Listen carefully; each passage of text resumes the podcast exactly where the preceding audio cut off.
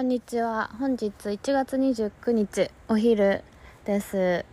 今日は、えーと、土曜日なんですけどこここれで今日の作業は終わりにして上がろうかなと思ってます。ちょっとお休みについてお話しすると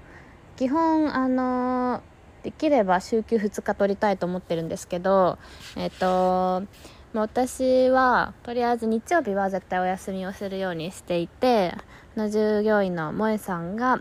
朝からずっといてくれるのでお任せして、えっ、ー、と、がっつり朝から休んでます。イベントとかがある時は出る、出たりとかもするし、あと繁忙期は、去年は午前中日曜日も出てたんですけど、まあ、今年はちょっとどこまでできるかなっていうとこですね。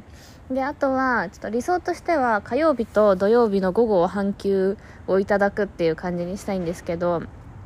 まあ火曜日は出荷も少ないんですけど、なんか何かと打ち合わせとか、来客とかが火曜の午後に入ったりするので、まあなんかゆったりとしつつも休んではいないんですが、土曜日は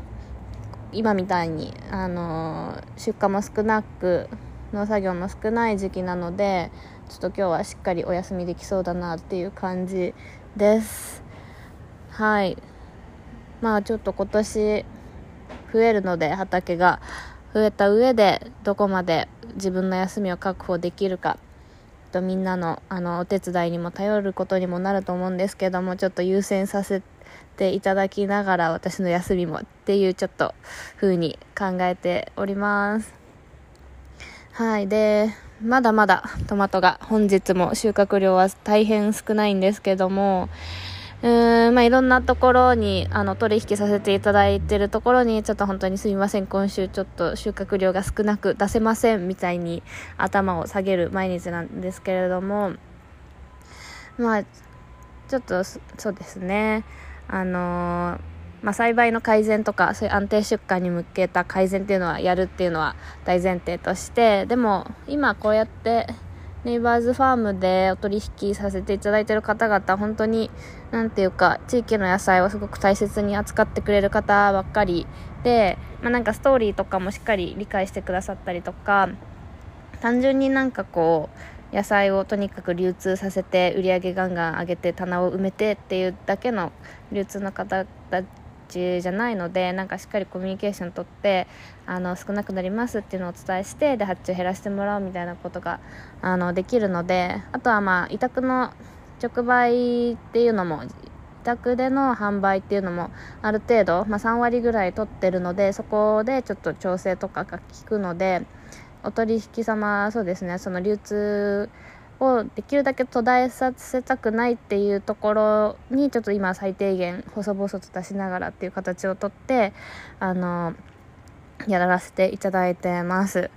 結構前の農業法人で働いてた時に一番しんどかったのがこの需給の調整っていうところで結構大きいお取引先が多かった中で何ていうか絶対に欠品できないっていうところもたくさんあったりとか